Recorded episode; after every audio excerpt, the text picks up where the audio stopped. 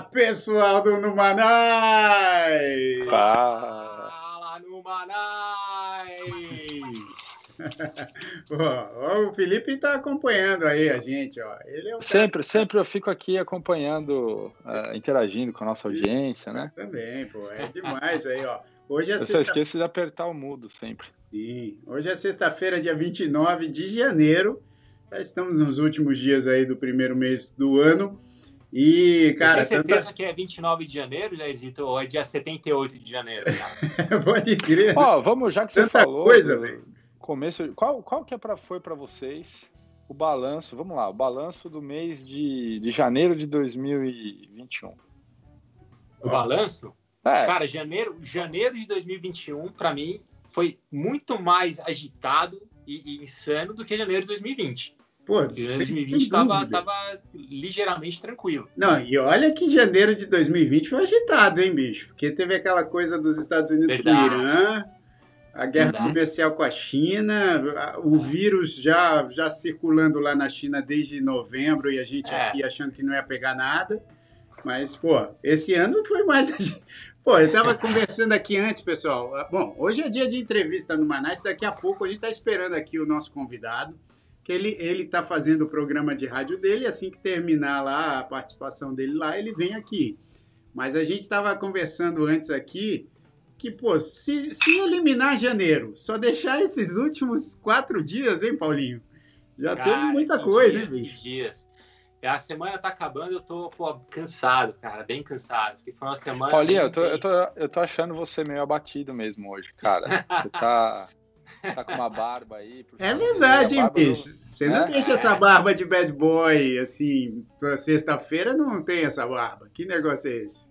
É, essa semana foi, foi semana de dormir tarde e acordar cedo todo dia, cara. No trabalho, no trabalho, no, no trabalho normal mesmo. No, no mercado financeiro. Aliás, a gente estava aqui falando um pouco, né, é, sobre essa questão. Não sei se todo mundo acompanhou ou não, da, da GameStop e de outras empresas né, nos Estados Unidos que foram ah, tiveram um ataque especulativo, um short squeeze né, no preço das suas ações. E aí eu já estava falando, pô, me explica um pouco, né? O que, que é isso, o que aconteceu tal. É. E eu estava tentando explicar para ele. Que é difícil de entender. Manais, né? Explica, explica, Paulinho, porque é bom, cara, porque eu acho que tem muita gente tentando entender esse negócio como eu, então você deu uma explicação boa do carro ali. Tá bom, tá bom. Vamos lá, vou, vou, vou explicar. E assim, eu, vou tentar não ser tanto nada técnico, né? Eu falei que já preciso de bastante tempo para explicar isso aqui. Mas eu acho que é legal, é um assunto bacana. Vamos lá. O que acontece? Primeiro, existe um, uma, uma, uma figura né, no mercado chamada hedge fund. Né? O hedge fund nada mais é do que uma, uma empresa que administra dinheiro, né, de deles e de, e de, terceiros, né, e que ele pode tomar risco dentro do mercado financeiro. Então ele tem esse, esse, esse dinheiro, só que ele toma mais risco do que um fundo normal. Ele, ele tem mais liberdade do que tomar risco de qualquer, do que um banco, do que qualquer outro outro uh, player, né, outra pessoa nesse mercado. E o hedge fund, uma das coisas que ele pode fazer é vender uma ação. O que, que é vender uma ação? Né? Então, ele vai lá, ele, ele, ele busca oportunidades para investir dinheiro, para ganhar dinheiro. Então, ele pode comprar uma empresa, ele pode comprar uma moeda, comprar ouro, vender cobre, ele pode fazer o que ele quiser. E entre essas coisas que ele pode fazer é vender uma empresa. Como é que ele vende uma empresa? Ele vai na, na bolsa de valores, né? E ao invés de ele comprar uma ação da Microsoft, por exemplo, ele vende uma ação da Microsoft. Ele fica short nessa ação. Aí você fala, pô, como é que é vender uma ação da Microsoft? Né? Como é que ele fica short numa ação? Eu estava explicando para o Jair. Pô, como é primeira coisa, normalmente o hedge fund, ele vende uma ação que ele não tem. Não é que ele tá, tem aquela ação e ele está vendendo. Ele vai vender uma ação que ele não tem. Para ele vender uma ação que ele não tem, ele pega essa ação emprestada. Como é que ele pega uma ação emprestada? Eu estava fazendo paralelo com o carro, né? Então é como se eu chegasse para o Jair e falar, Jair, você me empresta teu carro? É, e daqui seis meses eu vou devolver o teu carro igual, como ele está, com a mesma quilometragem, com a mesma limpeza, vai estar tá exatamente igual. Eu só quero ter ele parado na minha, na minha garagem aqui durante, durante seis meses. Aí Jair fala, tá bom, então eu te empresto teu carro. E, e, e, além disso, Jair, eu vou te pagar todo mês um, um aluguel por esse carro, né? Aí eu pego o carro do Jair e eu vendo o carro do Jair. E daqui seis meses eu vou ter que devolver o carro para o Jair. Então, daqui seis meses eu vou ter que ir no mercado comprar um carro de novo, igual, exatamente igual, com a mesma quilometragem, e eu vou devolver esse carro para o Jair. Então, é isso que os hedge funds fazem com as ações. Ele, ele pega a ação né, emprestada de alguém, ele vende essa ação e ele tem que devolver essa ação. Então, vamos voltar para o exemplo do carro do Jair. Se o carro do Jair custa 50 mil, e eu peguei o carro do, do Jair emprestado, e aí, daqui seis meses, eu vou lá no mercado, o carro vai estar 45 mil, eu vou, né? Eu, eu, compro o carro 45 mil, devolvo para o Jair e ganhei 5 mil. Se o carro tiver 55 mil, putz, perdi dinheiro, porque o carro foi para 55 mil, eu tenho que pagar 55 mil no carro e devolver para o Jair. Agora, o que, que aconteceu essa semana, gente? Os a, a hedge funds estavam vendidos em alguma, eles estão vendidos em várias empresas, mas o, o, o, o varejo, né, as pessoas físicas entenderam que tinha algumas empresas como essa, que é a GameStop. Né? GameStop é uma loja que vende joguinho. Joguinho. Videogame, né? Como eu gosto de chamar.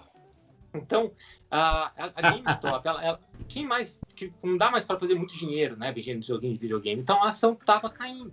Os hedge funds falaram: puta, essa ação vai cair muito. E eu vou vender essa ação.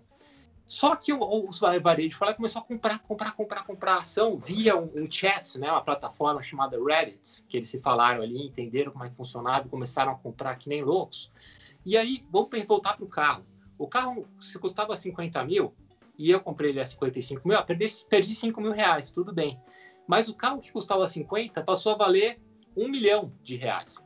Aí você fala, caramba, cara, como é que eu vou é, é, né, comprar esse carro que custa um milhão de reais agora, mas eu preciso devolver o carro para o Jair. Deu seis meses, o Jair está falando, cara, cadê meu carro? Cadê meu carro? Então, não importa, o carro vale um milhão de reais? Não vale um milhão de reais. Ele vale 50 mil reais.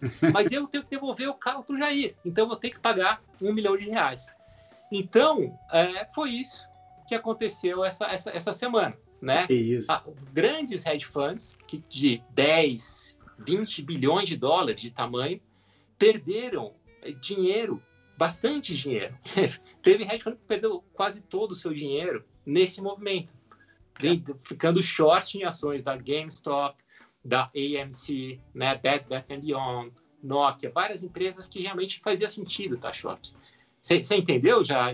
Ô, Paulinho, eu, eu, acho, entendi. eu acho legal, tem um pessoal é, que está assistindo a gente, está acompanhando, é, e eles estão com dúvida. Será que você pode explicar de novo? Não, vai, vai. Não é. é seguinte, gente, existe o hedge fund. Não, ó, Paulinho, para te dar um, um, um, feedback aqui, ó. Vibe Desenvolvimento falou explicação bem didática, gostei. O, o Felipe que está querendo te derrubar. Aí, ó. Não, mas é difícil. É, é não, aqui, ó. A Dani, a Dani falou que não entendeu. Não. A Ângela falou que não, não a explicação foi boa. Pô. O Anderson Ferreira falou aqui, parabéns pela aula. Eu entendi, eu entendi. Agora eu entendi, depois de muito tempo sendo amigo dos caras que são tudo do mercado financeiro, os caras sempre ficavam falando, ah, agora eu tô short, não sei o quê. Aí agora eu entendi o que é isso. Entendeu? E, você e... vende uma coisa que você não tem. E para vender uma coisa que você não tem, você pega emprestado. É. Você paga um aluguel por isso, mas uma hora que devolver. Ó, deixa eu só falar uma coisa antes da gente seguir aqui, que assim, tem gente perguntando do Tatola. O Tatola, pelo que a gente soube aqui no, no nosso grupo, aqui no WhatsApp, ele está tentando entrar aqui no Skype. eu acho que ele tem a, a mesma, o mesmo Skype do Edu, né? Que não consegue entrar nunca. Mas eu já. Eu já o, o, o Rafa, o, o, como é que ele chama? Qual? Rafinha Bastos também. O né? Rafinha Bastos também. É. Tem gente que não, não usou Skype, acho que já. É, exato. Mas, mas assim, daqui a pouco acho que a gente resolve isso, porque a nossa presidente Joe tá lá, acho que tá mandando o link para ele, daqui a pouco ele entra aí. Então a gente tá esperando só ele entrar. Cara, sabe o que eu tô pensando aqui? Imagina a galera que entrou aqui para escutar o Tatola, falar Tatola e escuta um cara falando de short squeeze né, de hedge funds Pô, mas na é ação da GameStop, né? Sabe o que eu acho bom saber, rapaziada? Porque é o seguinte, eu fico, eu falei pro Paulinho isso antes, eu falei assim, cara, agora você pensa bem, né? Esse cara, e é verdade que ele teve um, um ataque do coração, esse cara que é da Isso, isso tá, não, não, não tenho certeza ainda, é. mas estão tá se falando. Mas, mas o cara, dono desse hedge fund é um hedge fund de 12 bilhões de dólares que quebrou no meio dessa, desse movimento. Agora, olha que coisa: 12 bilhões de dólares. 12 bilhões de dólares não é uma coisa que você guarda na carteira, na sua carteira. 12 bi, o cara perde. Perdeu em quanto tempo? Uma semana. Pô, bicho, é possível. É possível. E é, e é, um fundo que existe há assim, mais de 10 anos, né? Não é um fundo é, novo, né? E ele tem 12 bilhões de dólares porque ele foi ganhando muita muita confiança, né? Como um fundo que sabe ganhar dinheiro. Acho que chega. Ah, olha, olha quem tá aí. vocês, vocês querem me derrubar, seus filha da mãe. Brincadeira. Como assim, bicho? Onde você tá? Você tá tentando entrar no Skype, é isso? Cara, eu posso falar? Eu tô tão acostumado com o Zoom ao telefone. Kim, atende o telefone. O, o... Deixa eu falar, eu tô tão acostumado com o Zoom. Lá na TV a gente faz tudo por Zoom, que eu não me liguei no Skype, cara. Para mim eu tinha o Skype. Acabei de baixar o Skype agora. Essa coisa entrar. do essa coisa do Jair. O Jair usa essa, esse tipo de tecnologia arcaica. Ah, não, você, não tem, você não tem Orkut também, não? Não, ainda não. Mas posso falar? Vocês ficam de sacanagem com o Jair. Eu sou muito mais velho que o Jair. Eu peguei o Jair no colo. É, pô, olha, mas no isso. Colo. Não, mas calma, vamos explicar isso direito aí, pô. Vamos lá. Senão os caras depois vão ficar aqui tirando Deixa eu me ajeitar aqui. Ô, Tatola, agora ah. é o seguinte: é verdade, hein, bicho? A gente trabalhou junto quando eu era moleque, hein? Moleque, moleque, moleque. moleque. E vou te falar, e não é para puxar o saco, não. Jair sempre foi um cara trabalhador uma coisa que me admira muito nele, que eu peguei dele, que é essa calma, essa tranquilidade de falar, coisa que não era da mãe, coisa que não era do pai, que era uma loucura ali. Mas Jair nasceu diferente, assim, é uma coisa que eu admirava muito, assim. Fui buscar ele várias vezes na casa dele, é. com a mãe, com todo mundo lá, o Jairzão, todo mundo lá, a gente fazer o trabalho dele. Menino, menino, gosto muito do menino, é. porque nesse horário agora, das 5 da tarde até as 8 da noite, eu estou no ar. Eu estou no 89, na Rádio Rock de São Paulo, que é a rádio mais, de rock mais ouvida do mundo. É eu parei lá no 89 só para vir bater um papo, porque era o Jair. Olha ah, que moral, bicho. Olha que moral. Mas, Pô, Tatola, eu, eu, ouço, eu ouço 89 também. Eu não vou entregar a minha idade aqui, mas desde pequenininho eu ficava ali, eu ficava ali com a minha fita cassete esperando é. os programas que eu gostava, apertando o play hack ali para porque é. naquela época a gente não tinha internet para é. descobrir banda play nova, hack. né? E eu sempre adorei rock, e 89 foi sempre minha, Porra, minha referência. Rádio do Brasil, cara, adoro 89, é. bom demais. 89 é uma rádio forte, é uma rádio marcante, os artistas, os é. gringos vêm para cá,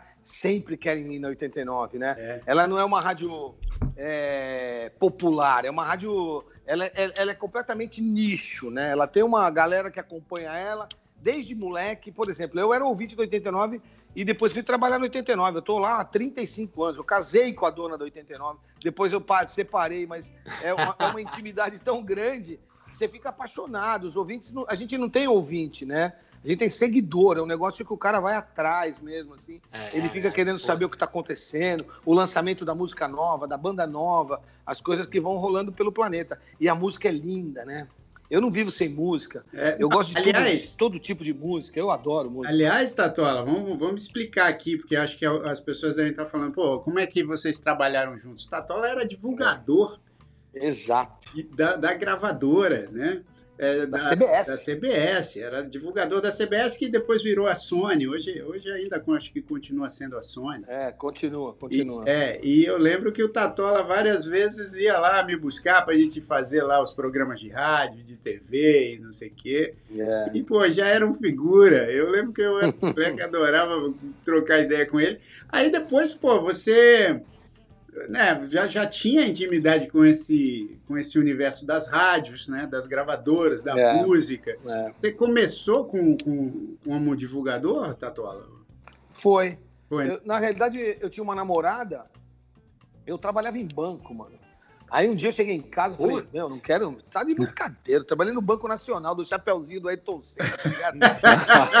Todo mundo me pedia a porra do chapéu do Ayrton Senna. Aí arrumei uma, uma namorada, velho, a Magui, que eu acho que o Jairzinho deve até conhecer a Magui. Não sei se você conheceu a Magui. Trabalhou com a Moniquinha, com o Pintinha, ah, um sei, monte de gente. Pô, era uma pessoa, gente boa. E aí eu cheguei lá para buscar, eu tinha 17 anos. Ela era mais velha que eu. Aí cheguei lá para buscar no escritório, ela trabalhava na Poligram, Polidor. Poli. Ali na, na, Alameda Campinas. Aí eu vou de moto, 17 anos, eu namorava uma mulher de 20. Falei, nossa, cara, eu era o cara mais feliz do mundo. Ela tava me dando um nó, né, meu? Falei, meu, tô louco aqui.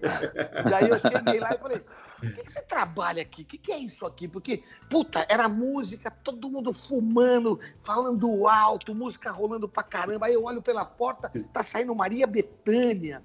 Do outro lado, Emílio Santiago. Eu falei, cara, o que, que é isso aqui, velho? Aí ela falou: Isso aqui é uma gravadora. Eu sou secretária do departamento de divulgação. E ela trabalhava com a Moniquinha Silva, uhum. que dirigiu muito tempo a Sony, a CBS. Isso, isso. E a Mônica sai da Polidoro e vai para a CBS e me chama porque ela queria fazer a Rádio 97, que era rock and roll, queria fazer a 89, que estava no comecinho, era rádio rock and roll. Ela falou: preciso de alguém que entenda isso. E a Magui me indica e eu entro para o meio da divulgação e vou trabalhar na CBS e acabo pegando Jairzinho Simoni, Guilherme Arantes, é. Fábio Júnior, Djavan, é. Roberto Carlos e por aí vai. Rosana, pô, tudo, Rosana. tudo. A gente trabalhou muito essas coisas. Então eu, eu conheço todos esses caras assim. O Guilherme Arantes bateu meu carro, mano. Você tá muito louco. Ô, louco. Bom, e resumo, mano. Aí eu começo a entrar no meio da música e vou me desenvolvendo, principalmente na área que eu mais gostava é. que era o rock and roll. Não, e, essa, e essa coisa é, da, da divulgação, né, Tatola, assim, porque tem, obviamente, os, as profissões mais burocráticas nas gravadoras, e o divulgador é aquele, é aquele agente policial que está na é. rua, né? É o Porra, cara que está é na rua, né? Porque ele vai. O que que faz, Tatola? Ele vai para tudo quanto é lugar. Explica pra galera, explica pra galera que tá assistindo aí. O que que faz o divulgador? O divulgador é o seguinte: o Jairzinho e a Simoni foram contratados pela CBS e vão lançar um disco. Qual é a função do divulgador? Depois da música ser escolhida, depois do artista estar tá devidamente arrumadinho, lá vamos nós. Vai, disco embaixo do braço, marca a reunião com os caras e vai apresentar o artista quando o artista não é conhecido. Quando é conhecido é muito mais fácil. Mas abrir a porta é muito difícil. Para você abrir a porta, você tem que estar numa grande empresa, tem que conhecer os caras das rádios e por aí vai.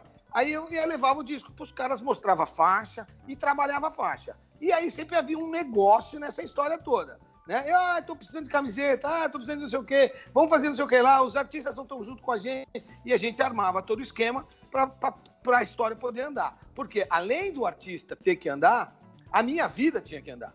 Porque se eu não tocasse, a coisa sobrava para mim também. Porque não tem música ruim, não tem artista ruim, não tem gravadora ruim, mas tem divulgador ruim. Isso que o divulgador é uma merda. A culpa é do divulgador, então, né, bicho? A culpa é do divulgador. O radialista não presta. O radialista não quer tocar música, mas a música não era ruim nunca. O artista era bom sempre. O divulgador era uma porcaria. A rádio não queria tocar. E a história é sempre contada dessa forma. E, é, é, é desde o início, assim, né? Desde o início. Ô, e esse ô, é o divulgador. E agora, e o lance da. Hoje em dia, né? Todo mundo usando plataforma digital para ouvir música, quer dizer, que o, o, a venda de disco e de álbum, é, obviamente, mudou, né? Isso, como é que mudou. isso afetou o papel do, do divulgador hoje? Ah, é, essa eu, figura. Eu, afet... Afetou falar. muito. Afetou muito, cara. Afetou muito, assim, não é só. Não só o divulgador, mas é, é a maneira de se consumir a música, né? A Sim. música já tem dado o recado pra gente, ó. Faz tempo. Já tinha vários avisos. Desde o Napster. Quando o Napster apareceu e tinha gente do Metallica envolvido, a gente já sabia que o caminho era outro. O problema todo é que o dinheiro ele ajuda a gente ficar acomodado. A gente vira um cara feliz e acha que aquilo não vai mudar nunca. As gravadoras sempre foram os ricos do mercado. E, eles, e, e os radialistas e os artistas sabiam que eles eram os ricos, que eles investiam, faziam aquelas barcas enormes. Vai todo mundo para Amsterdã, chama fulano. Ih, mas falta três. Chama os três. Ah, mas tem mais dois lá do Rio Grande do Sul. Põe os irmãos junto. Fazia aquelas barcas, todo mundo gastando dinheiro que nem maluco. Era uma festa. O Jair sabe o que eu estou dizendo. Era uma festa danada. Quando você tem na sua vida particular pessoal que tem que fazer conta, Ó, dinheiro tá para luz, para água, para IPTU, para condomínio, para escola das crianças, para o supermercado, a gasolina do carro tá separada. Aí você começa a entender que a vida tem valor. E se você não consegue acompanhar, você acaba ficando. É o que aconteceu com a música. Mas a música acordou. Eu tô vendo que a música acordou hoje, assim, as gravadoras acordaram, os artistas acordaram, tá todo mundo trabalhando. Hoje é uma pena pela pandemia, né? Vai um ano que a gente está sofrendo com isso, mas a gente vinha num ritmo bom para a história. Os artistas perceberam que tinham que, que ser diferente. Eles tinham é. que acreditar no próprio trabalho deles. Mas Não o caráter. A gravadora acreditar, né? O caráter romântico da música, eu acho que mudou, de apreciação da música, né? Mudou muito. É. Acho que todo mundo está aqui, é, participou dessa geração de ficar ouvindo vinil e ficar ouvindo cassete. Eu não. E eu, eu lembro que, assim, principalmente no Brasil, né? O acesso a, a, ao vinil era muito restrito. Então você tinha lá do artista que você gostava, você ia ter lá no máximo um, dois álbuns da, da coleção toda dele disponível para é. venda. É, e aí eu lembro que eu, eu, comprava um disco novo do, sei lá, do Metallica, já que você falou, né, do, do Metallica. Puta, eu ficava assim, quase que um ano ouvindo aquele vinil, é sentado na frente do estéreo, segurando a capa do, do, do é. vinil ali, lendo é. a lendo. arte, né? É. E hoje, cara, hoje eu vejo, por exemplo, minhas filhas, Desapego, né? elas consomem 15 segundos de uma música, porque elas conhecem aquela música através é. de um aplicativo, e aí elas ouvem, elas não, não sabem nem a, não conhecem nem a música inteira. Quem dirá o é. álbum? Né? Elas, elas, não têm mais esse conceito de álbum na cabeça, né? Então isso eu acho que isso é meio é óbvio que a gente a gente vem de outra geração e, e eu falo isso para minha filha, falo, ah, pai, isso é velho, isso não tem nada a ver, que álbum. Mas eu, eu fico triste de ver o, como, como é. o consumo mudou hoje, né? Mudou. Você falou uma coisa aí, desculpa eu estar falando muito, que eu não, Se vacilar, eu falo o dia inteiro. você é o entrevistado aqui, pô. Você fala quando você não. quiser. Você falou uma parada agora é, que é muito louca. É, eu, vou, eu vou mudar de assunto, mas é o mesmo assunto. Por que, que o meu programa de televisão dá nove pontos numa emissora que dá 0,5? Numa emissora que dá um. Se você pegar a média da Rede TV toda, ela é 0,7, 0,5, um ponto. Né? Ela briga ali para. Por que, que dou oito pontos, nove pontos, sete pontos? Num domingo ruim dá sete. Né? Eu estou falando de 25 milhões de pessoas ouvindo, vendo o meu programa de televisão num domingo, TV aberta. Porque eu fiz é porque isso o divulgador aí. é bom. é, porque, é porque o que a sua filha fez de escutar 15 segundos da música é a maior dica que as pessoas não pegaram. E você pegou, a sua filha pegou, o meu filho pegou. Porque eles não aguentam ouvir um minuto de mensagem. É. Quando eu falo com meu filho, eu falo, Kim, tudo certo, filho? Já saiu da escola? Ponto. É. Se eu quiser mandar outra mensagem, você vai fazer o quê depois da aula? Ponto. Se eu falar, você saiu da escola, o que você vai fazer depois da aula? Já lanchou? A sua mãe vai te pegar? Fudeu, ele vai responder uma coisa só. Então, quando a gente percebeu que a vida é um zap, que a, a velocidade da música, a velocidade da informação. Porra, Jairzinho lembra do que eu, vocês lembram do que eu tô falando. Era Folha de São Paulo, Estadão, era o Jornal Globo. da Tarde às vezes, era uma emissora de televisão, revista Bis, a gente era contado. A informação chegava contado. A velocidade da informação e a quantidade de informação, seja ela fake, seja ela original, oficial, da onde vem, é muito grande. Se a gente não trabalhar isso e focar naquilo que a gente quer, na pergunta e na resposta, na pergunta e na resposta, você fica sem resposta. É. E o que a gente fez na televisão foi exatamente levar o que para os caras? A resposta da pergunta deles. Você recebe, tem, ó, vou falar para vocês, a gente tem 225 milhões de habitantes. A gente tem 500 milhões de celulares, 470 milhões de celulares. As pessoas recebem piada, vídeo, informação, mensagem, e-mail, o que você imaginar, o que a gente está fazendo agora é pelo celular. Isso. A gente recebe tudo pelo celular. E aí o cara, 80% dele é pré-pago. É. Ou ele arruma um Wi-Fi escondido, ou ele vai pagar a porra da conta para ele poder ter informação. Então, tudo que você recebe no telefone, no seu smartphone, você vê domingo no Encrenca. Você não precisa nem gastar internet. É. É isso. Ah, muito bom, muito bom, Tatola. E, mas aí, essa, essa sua transição, assim, de, do, do lado do divulgador para o outro lado, para o outro lado, como é que isso, como é que isso aconteceu? Cara, eu vou até chorar porque é, é de verdade, cara. Eu nunca imaginei isso para mim. Eu nunca imaginei. Eu imaginei isso para você, Jair. Para mim? De verdade. É. Para você, cara. Você é um artista.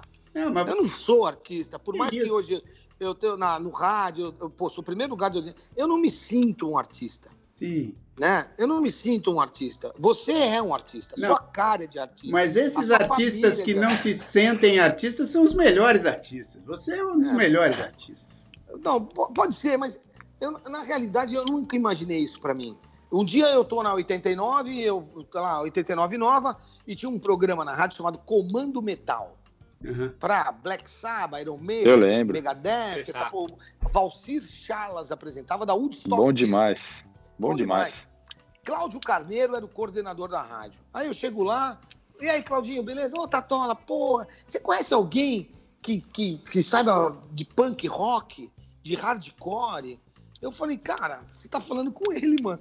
Eu conheço tudo disso aí. Eu adoro, eu gosto de UK Subs, 999. Eu gosto de um monte de, de banda lá de trás, Ratos de Porão, que os caras meus amigos. Eu gosto de tudo isso aí, velho. Porra, Fogo Cruzado, banda nacional. Eu sei tudo desse negócio de, de hardcore, de punk rock. Aí ele fala: você não quer fazer um programa? Aí eu ligo para um amigo meu, que é o Renato, que é, ele era da a, a, a Trox Hoje ele tem uma, uma, uma loja de camiseta de, de, time de futebol só da segunda e terceira divisão da Inglaterra, da Alemanha, da França. Que ele é mó louco. Legal, legal demais. Você é um cara legal para bater papo, sabia? Porra, bom demais. É um cara legal. Bacana. Eu vou te dar a letra para você bater um papo com ele. Porque ele é muito inteligente. E ele é do punk rock. Ele era amigo do Redson, do Cólera, que morreu com AIDS. Foi uma loucura. Bom, em resumo, Aí ele fala: você vai fazer um programa, eu vou lá e faço uma Independência ou Morte, que é o primeiro programa que eu tive em rádio, chamado Independência ou Morte, que era um, programa de punk rock, de hardcore. E eu apresento com o Redson do Cólera. Eu era o hard e ele era o core.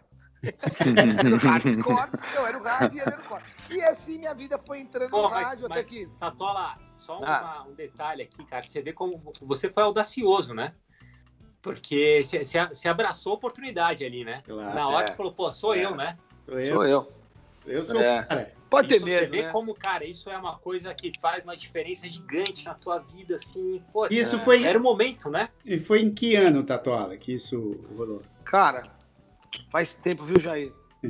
Porque faz tempo pra caramba. Eu acho que foi na época da sua época mesmo, porque quando você começou lá pequenininho, lá trabalhando, foi nessa época mesmo, porque é, eu, eu trabalhava como divulgador Fui trabalhar como folguista na 89 por causa dessa história. Aí depois viro titular e estou na 89 até hoje. É, e, era, e tinha uma banda, que era minha banda punk, meu. Tinha uma banda punk que chamava Não Religião. É. Fiz Serginho Grossman, fiz TV, fiz né? tudo. O Serginho Grossman uma vez perguntou para mim assim: tá tola, eu era divulgador. Serginho Grossman que falou que meu filho nasceu, meu primeiro filho nasceu, eu tava no programa dele. E aí ele fala assim para mim: você não acredita em Deus? Eu falei, Serginho, se eu não acreditasse em Deus, o nome da banda era Não Deus. É. Eu não acredito no homem mesmo, eu não acredito no ser humano. O cara é um mentiroso, pastor, padre. Eu tô fora desses caras. É. Sempre falei do, do cara. Eu, se fosse, não, não gosta do Deus. Não, Deus eu não acredito que tem uma força maior, mas o homem como religião, isso é uma mentira danada. Foi o que eu falei para ele. Por isso que eu criei uma banda chamada Não Religião, né? Era essa a ideia. e aí, aí esse, esse primeiro programa que você teve foi, foi encaminhado. Porque uma vez eu lembro que a gente estava na Bahia e você estava me falando, aliás, até o Renato Laranha lá, aqui, meu. Ah, lembro amigo. da Bahia. A gente, é, a gente encontrou na Bahia. A gente se encontrou lá na Praia do Forte, aí a gente estava trocando Praia ideia e tal. E você estava me contando que também teve uma época que você. Pô, você já fez de tudo, né, bicho? Você pô, já tudo. trabalhou com hotel, já trabalhou. Tudo. É. Aí, é, essa, essa fase que você trabalhou com hotelaria, você, você deixou a rádio? Ou você continuou? Então, o que aconteceu comigo? Eu, eu saí de, das rádios de rock aqui de São Paulo, eu casei com a Renata, que era a dona da rádio, uma das donas da 89. são cinco irmãos. Hoje o seu Zé faleceu, tem lá os, o Júnior, que hoje é o proprietário junto com a Denise, a Renata e o Neneto e o João Carlos, são os filhos. E aí eu casei com a Renata. Quando eu saí da, do casamento, depois de quatro anos casado, eu não quis ficar no 89. Eu vou embora. E aí eu vou procurar outras coisas para fazer. E eu monto uma rádio da Embi Morumbi, que era a Brasil 2000. Sim. Eu monto, junto com o Maia, que é meu parceiro, eu monto a Brasil 2000 com o Maia. O Maia estava lá, dirigia a rádio, e eu vou com ele e a gente faz um, um esquema legal, monta tal, fazemos uma antena legal, uma torre enorme, e eu fico por lá por seis anos, longe do 89, concorrendo com 89.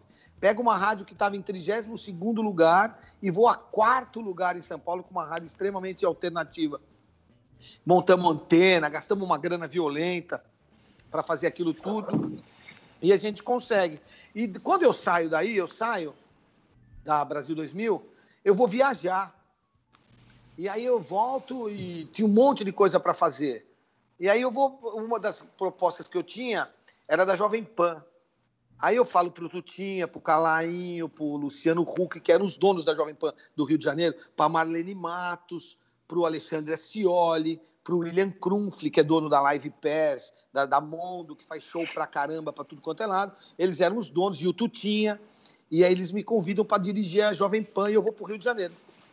Eu fico por três anos no Rio de Janeiro, pego uma rádio destruída no Rio de Janeiro, só tinha paulista no Rio de Janeiro, monto, pego um ônibus, encho de funcionário no ônibus e devolvo para o Tutinha. E começo a contratar um monte de moleque do Rio de Janeiro, tipo Zona Norte, Zona Sul, favela, para saber o que, que era a linguagem, que eu era paulista, eu falava o meu. Eu falo, não dá. Só deixei o pânico no ar e acabei com a rádio. Depois de três anos, eu saio da Jovem Pan e venho para São Paulo, porque o Jonas e a Tatiana Ciaulis, que são donos do Unique e do Laboratório Axê, que vem de Sorine, essas coisas todas. O cara, gente boa pra caramba, estava montando o Hotel Unique em São Paulo e ele queria desenvolver shows lá dentro, levar artistas lá dentro. Aí ele fala: Você não quer trabalhar comigo? Aí eu saio do rádio e vou trabalhar. Fico 12 anos lá, mas quando eu estou no nono ano, a 89 me chama de novo. Aí eu volto para 89. Aí eu estou trabalhando no Unique. E a coisa vai se desenrolando. Eu nunca fiz uma coisa só. Até hoje, com 57 anos, que é a minha idade, eu não faço uma coisa só. É, não faço. Eu sempre tenho a, dois, três empregos. A semana passada a gente conversou aqui com o Joseph Tepperman, que ele, ele escreveu um livro chamado Anticarreira. E você. Ah, eu, é, bom, é bom esse negócio de anticarreira. É. Pô, da minha mulher tá, é bom demais esse negócio, viu? Então, você é um exemplo de anticarreirista aqui, já até falaram aqui no chat, aqui, bicho. Falaram aqui, é. porque você é o cara que, pô, faz, vai fazendo as paradas. E você sabe que, Paulinho e Felipe, é, aí, ó que coincidência, né? No elenco do Encrenca, né, tem o Angelinho. O Angelinho também foi. O Ângelo o Ângelo também foi divulgador nosso, só que na trama. mas é verdade, mano. É um time é de verdade. divulgadores. É, você tá falando do Ângelo. Ó, nós quatro, o, o, o quem, como é que deu origem do programa da televisão? É. Foi por causa do programa da rádio. Pelo show do Tatola? Não. Pelo Quem Não Faz Toma, que é o programa que começa agora às sete da noite. Né? Começa agora, ao vivo, às sete da noite, das sete às oito. Os estão lá. O que é que uniu nós quatro. Por que, que nós quatro somos amigos? Eu, Denis, Ricardinho e Angelinho, que tem 300 quilos, filha da mãe. Nós... nós quatro. O que uniu a gente foi a música. Porque todos nós quatro fomos divulgadores. E a gente, eu tenho essa oportunidade de fazer um programa na rádio e levo os caras todos. A gente faz um programa, a gente faz a parada e começa. Então a gente, antes de trabalhar no rádio, eu não sei como é a relação de vocês, se é, porque a gente apresenta quatro caras aqui, ó, fulano vai trabalhar, fulano vai trabalhar com você, e fulano. Você fala, pô, legal, ó, vamos fazer um piloto para isso aí, cada um. A gente não foi assim. Ah, Puta, Tatola, a, gente, a gente aqui não tem nada a ver um com o outro, cara. Ninguém nunca trabalhou junto, Mas... ninguém. Mas uma loucura. Amigos. Sim. Mas são amigos. Sim. Exatamente. É a gente era amigo, mas tinha trabalhado junto. Então, quando eu olho para o Ângelo, quando eu vou tirar uma foto, uma foto para divulgação, cada um sabe o seu lugar, sabe? Você não fala nada. Quando vai falar sobre alguma coisa, cada um sabe o seu canto, discutir sobre. Cada um responde. Então, tem todo mundo. A gente se conhece, a gente é amigo. Então, a amizade fez o negócio ficar muito mais fácil. Muito mais fácil. Muito mais fácil. Toda vez que você tem que colocar alguém que é um intruso, entre aspas, vou chamar de intruso, mas dentro de um grupo onde tem, é complicado. Putz, pode ser bonita, mulher, linda, cheirosa, pode ser homem, cavalo, velho, gordo, pode ser o que quiser. Você invade um, um, um ambiente que tem domínio, né? Pô, esse, esse, esse, esse, programa aqui, Tatola, a gente começou a fazer há um ano e, e, um mês, mais ou menos, pouco mais de um ano, né? O Numanais. É. E, a, e o próprio nome, né? O Numanais. É a gente, cara, assim, a gente tava sempre batendo papo, nós três, sei lá, né? Cara, vamos fazer isso aqui e, e com outras pessoas, deixar as pessoas é. entrarem no nosso papo, né? Então é. tá tendo agora, tá tendo um chat enquanto a gente fala aqui, que tem um monte de tá. gente falando no chat, participando. Legal então, é, caramba. É, é isso. Aliás, é aqui então, ó, tem gente aqui falando, a Lucila Castilho, que o Paulinho conhece bem, tá falando, o Tatola parece mais moço, mas é. Obrigado. Mas já tô vovô, mano. Tô, vovô tô de sacanagem ainda não. Mas é. Tô velhinho, né? Você sabe que vocês falando do Numanice, Aí eu falei pro meu, meu filho, agora ele tava comigo, né? É, tá tendo um aniversário de um amigo meu aqui do lado. Eu tô na praia. Depois eu vou mostrar para vocês onde é que eu tô. Eu tô na praia, tô na minha casa de praia. É, eu tô fazendo uma, via aplicativo. Segunda-feira eu começo pelos os estúdios do 89, tudo direitinho de novo, pra gente mandar a bala. Mas por enquanto ainda tô meio de folga. É, ele falou assim: pai, o que, que é numa nice? Ele tem 12 anos. Eu falei assim: de boa. Aí ele falou, ah, de boa, de boa. Eu falei, ah, de boa.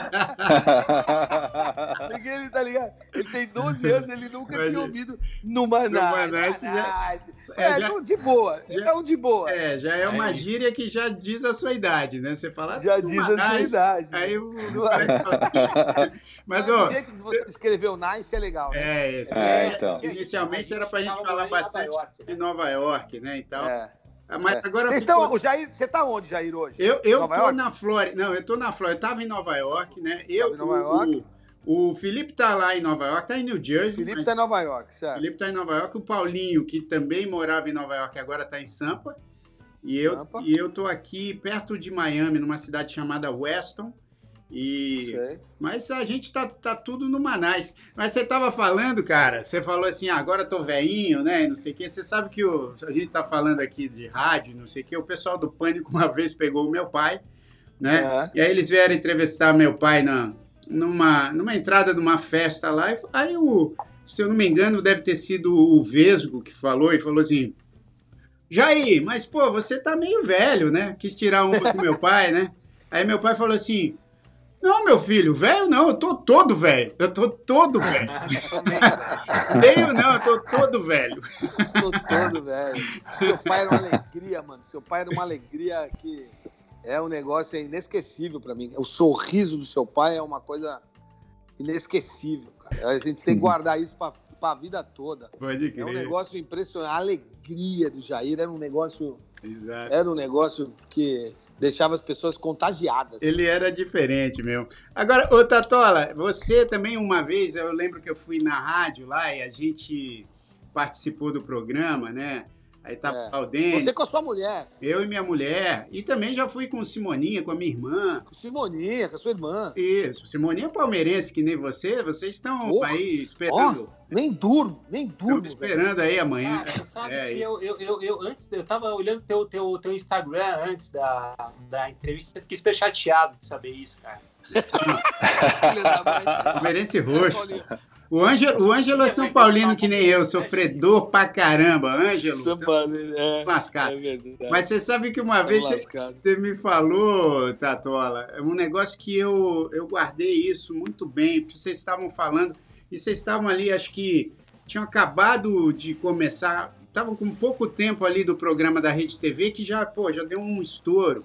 E, e, eu lembro que eu estava trocando uma ideia com você e sempre me falou um negócio que eu achei tão legal, cara, que vale a pena você falar aqui para a galera. Você falou assim, pô, o humor que a gente tem é um humor que fala com a família inteira. Porque não é aquela coisa que, pô, que, que, que é feita para humilhar as pessoas, ou, ou que se utiliza de algumas coisas que de repente você não possa ver com teu filho. Aí eu falei assim, pô, que legal isso, cara, porque é um, é um negócio assim que muita gente às vezes fica fica é, imaginando que o humor é, para você chamar atenção, você tem que escrachar, você e muitas vezes dá para você fazer um negócio bem humorado, é. mas que pegue todo mundo, né, cara? É, mas você sabe que no início o, o Encrenca vai fazer em junho, abril, maio, junho, sei lá, vai fazer sete anos de TV já. Isso é muito tempo já. Pra você aguentar um programa de domingo à noite concorrendo com Faustão, com Fantástico, com Domingo Espetacular, com Silvio Santos, imagina, velho. A gente, roubou, a gente roubou ponto de todos esses caras aí. É verdade. Demais. Roubou. Alguém desistiu de ver o Fantástico. Alguém Caramba. desistiu de ver o Silvio Santos. Alguém desistiu de ver o Domingo Espetacular, do Milton Neves, da Band. Alguém, alguém desistiu. Porque para a gente somar essa quantidade de gente, não é só porque a gente é bonito. Pelo contrário, feio pra cacete, né? a, a gente conseguiu fazer alguma coisa. E dentre as coisas que a gente escolheu para fazer, sumiu mesmo ou eu tô louco? Ah, você botou uma outra imagem, né? De, dentre as, as coisas que a gente escolheu para fazer, tinha um programa de humor. Ah, mas vocês são humoristas? Não, a gente não é humorista.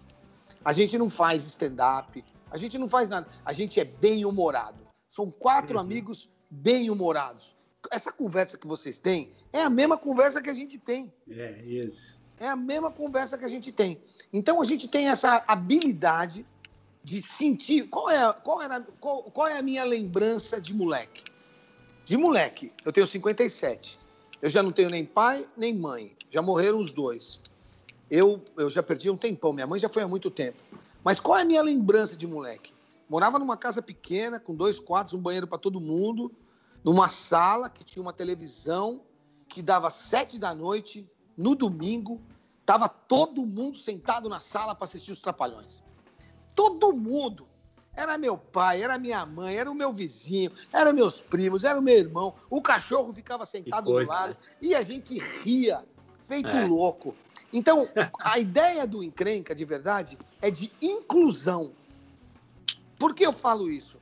Porque, normalmente, um moleque de 14, de 15, de 13, punheteiro pros infernos, Vai pro quarto. Vai pro quarto. Então ele vai lá ver a, a, coisa de ver o quarto. Ele vai pro quarto lá, assistir a porra do programa que ele quer, né? E o que, que a gente fez com isso? A gente fez com que ele saísse do quarto, fosse bater punheta mais tarde, ficar com o pai, com a mãe, assistir um programa de televisão que tem um monte de coisa que ele vai dar risada, que o pai dele vai se divertir. E tem uma outra coisa que a gente pensou quando fez isso, que para quem é separado ou para quem trabalha muito, vamos falar de um, de um, cara normal, de um brasileiro comum, que acorda às 6 horas da manhã, 5 e meia, 6 horas da manhã, toma um café correndo, vai para o ponto de ônibus, vai embora e pá. A mulher pega o moleque, ou passa uma van, ou o molequinho vai pro ponto de ônibus, chovendo com guarda-chuva, botinha para não molhar o pé, para não pegar gripe, que a mãe cuida do cara, um agasalhozinho, e vai para a escola. O pai vai chegar 8 da noite em casa, acordou às 6 da manhã, morto pra caramba, comeu na marmita, ou comeu no restaurante pequenininho, ou na fábrica, e não sei o quê. Quando ele chega às 8 da noite, ele vê o moleque dois minutos, que o moleque tá capengando, ele tá podre, sem paciência, faltando dinheiro para tudo, vai dormir e nem vê o cara. Quando chega no domingo à noite, ele encontra o filho dele de verdade e fala: Ô, oh, Pedrinho, vai começar o encrenca.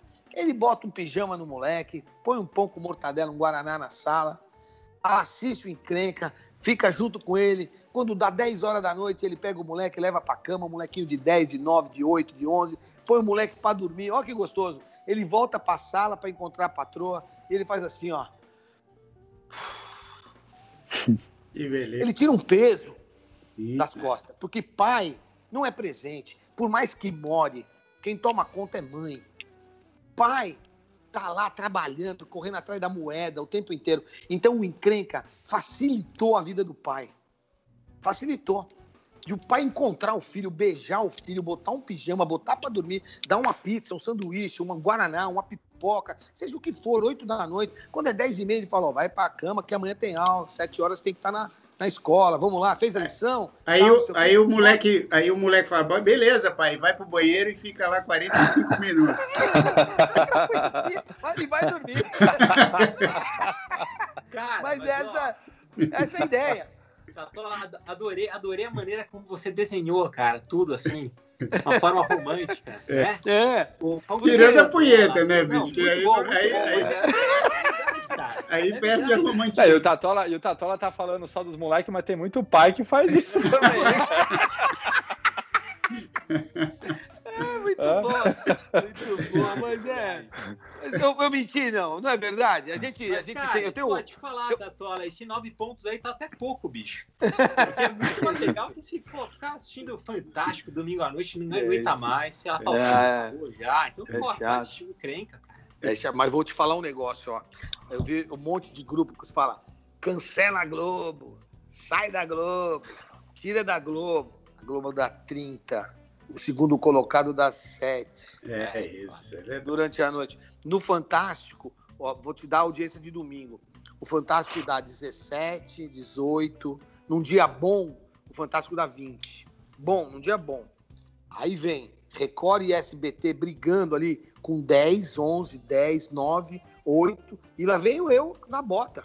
É. Oito. Várias vezes passei Record, várias vezes passei a, a, o SBT. É uma briga boa. Mas esquece. A Globo, quando passa Big Brother, é 35 pontos, o segundo tem 4. É, né? A novela. Foda, né? A no, é, não tô de onda, não. A gente tem os números. A novela arrebenta. Passando reprise de novela, dá 32, 33, o segundo tem 8. Que foda, é, né? Não, é, é, foda. É. Ainda é. Você acha que o presidente brigou com o canal errado? É, ainda. Mas ainda.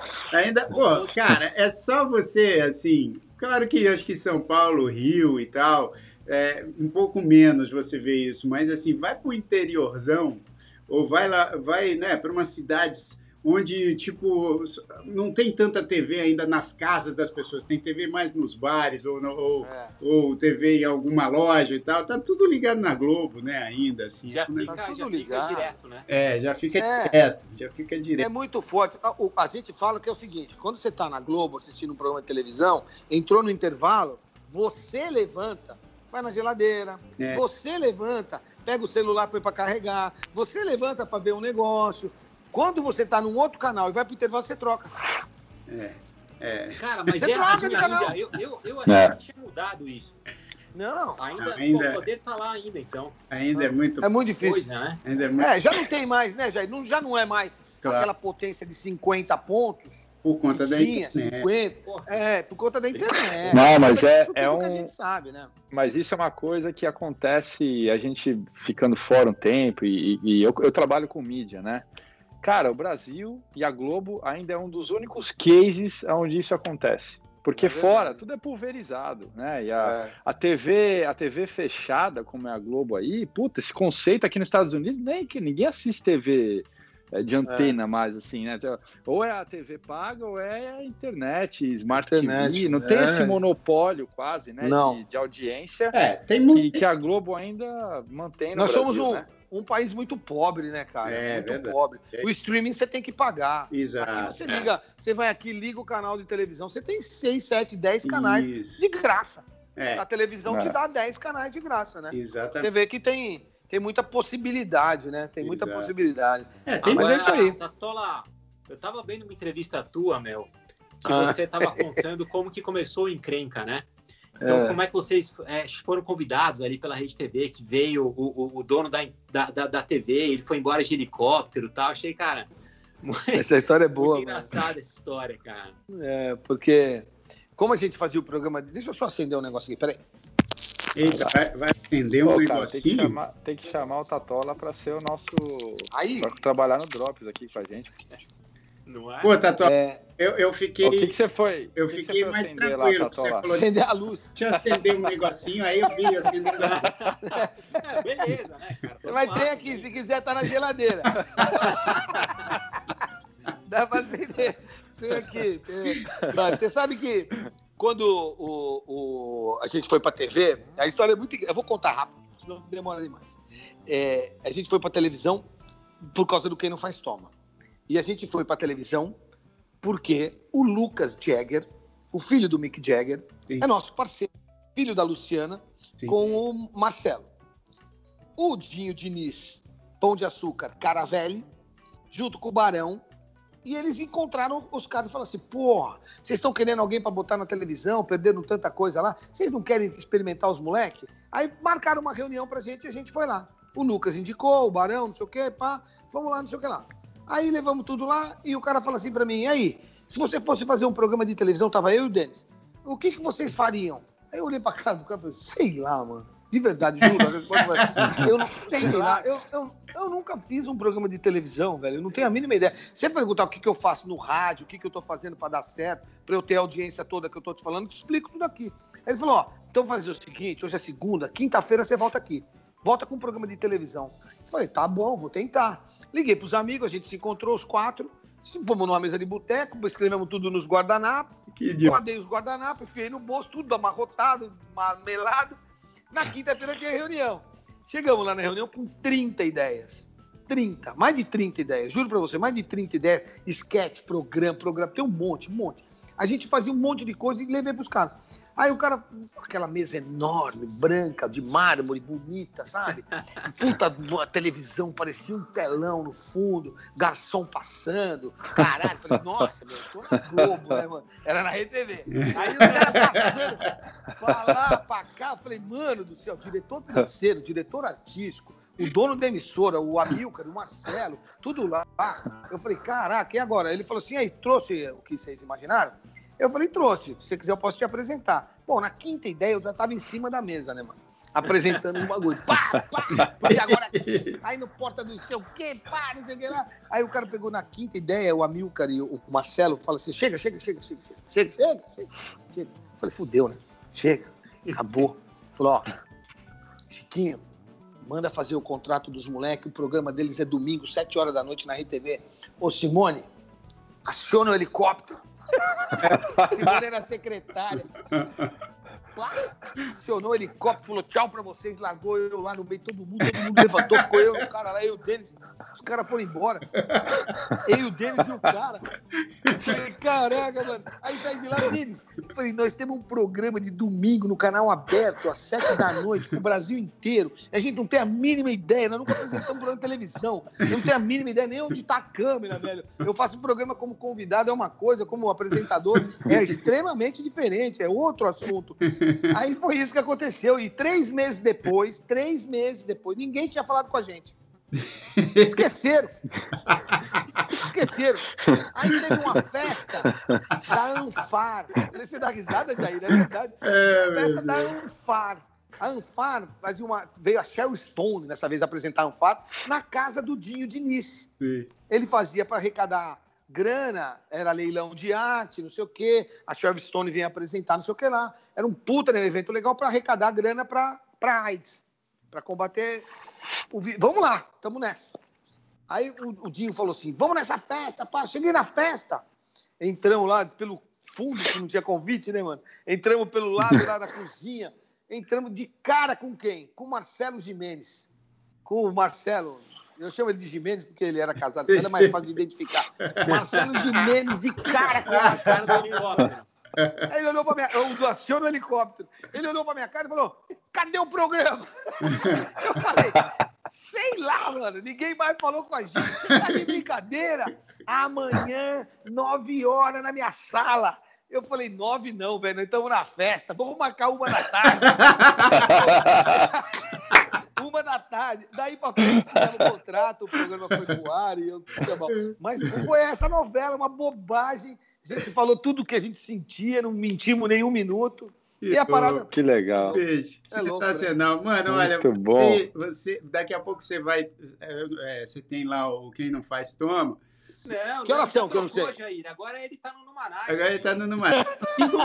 não, aliás, não, agora ele é de boa, chama de boa. De boa, de boa. Mas você não sabe, Jair. É. Jair, ó, ó, Paulo, Jair, ó, aqui do lado tem o William. Eu vou mostrar para vocês onde é que eu tô, que é legal. Deixa eu ver, deixa eu ver. Deixa eu, ver. eu vou mostrar, ah, que legal. Eu tô na minha casa da praia. Olha e aqui só. do lado, o William. Põe inveja aí pra o gente. William, o William tá fazendo 73 anos. Olha onde eu tô. Caramba, bicho, olha esse pôr do sol, velho. que isso, Olha isso, cara. Isso. Pôr do sol lá no canto, ó. Que demais. Nossa, que delícia. Olha, olha que legal. Sensacional. Aí eu tô. Legal na, demais. aqui do lado, ó, aqui do lado tem o meu vizinho, o William. Ele tá fazendo 73 anos hoje, mano. Aí ele foi lá, tá fazendo uma feijoada. Eu falei, William, peraí que eu já volto. pra fazer a parada. Pô, tá um calor, estar tá uns 33, 34 graus aqui agora, velho. Porra, meu tá um irmão, então, então vai lá pegar essa feijoada aí, porque é o seguinte. Eu vou pegar essa feijoada. Ó, e, e, manda um abraço pra ele de aniversário. Fala que a gente mandou aqui. Vou mandar. Vou mandar. Pô, se pegasse, eu ia até lá só pra vocês cumprimentarem. Boa. Ele ia adorar. Será que pega? Acho que não pega. Mano. A internet não chega lá. Ele ia adorar, velho. Eu Ele é mó velho, gente fina, mano. Mó velho, gente boa. Pô, mas, é ó, legal. Peraí, então. O William Parabéns. Parabéns, Parabéns. Boa, boa. Vou falar para ele ver. Parabéns, é William. Ô, ô, Tatola, bicho, que prazer que é falar com você sempre, cara. Você tem uma energia sensacional, irmão. É, é, é um prazer mesmo. Antes aqui da gente encerrar, a gente sempre pede aqui pro, pro convidado dar uma dica. Pode ser uma dica de qualquer coisa, bicho. Qualquer coisa que você imagine. Qualquer coisa. Qualquer coisa.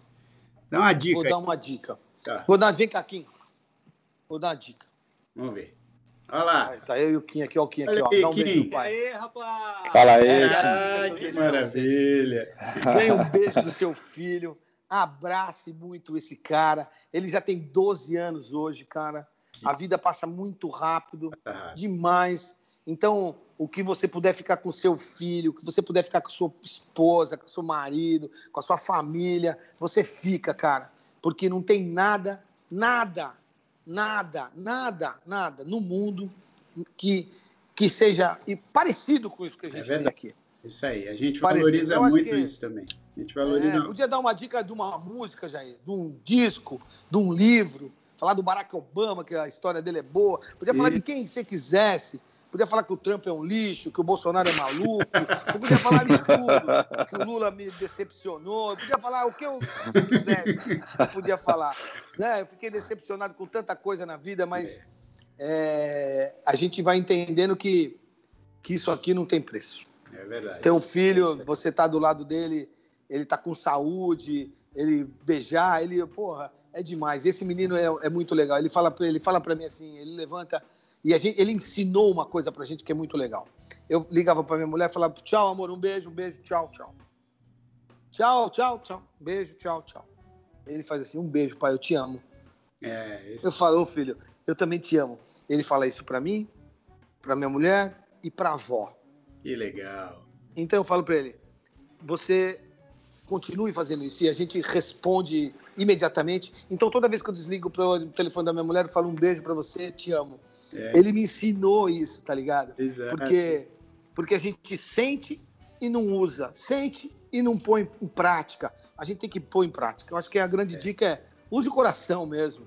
Põe para funcionar, fala o que você está sentindo, não tenha dó, manda bala, ajuda as pessoas, colabora, não briga. É uma bobagem, a briga é uma bobagem, uma é. perda de tempo. É Quando você vê que você não está agradando, vai pro canto Sai fora, deixa o cara falando, vai embora. Não resolva. A, a vida é muito curta, meu. Para mim, eu tô empinando pipa e jogando peão ainda. E tô igual seu pai. É, empinando, se, o Jair, se o Jair Rodrigues estivesse aqui agora, ele tava empinando pipa, jogando peão. Ele era isso aí, mano. Porque a vida voa, cara. É verdade. Então não perde tempo com ela com bobagem. Não perde tempo com bobagem, cara. Pô, é uma das melhores muito bom, muito bom. Muito bom. Pô, bicho, Cara, Obrigado, cara. Que, que, que demais. Ó, e eu vou falar igual o seu filho. Um beijo para você, te amo.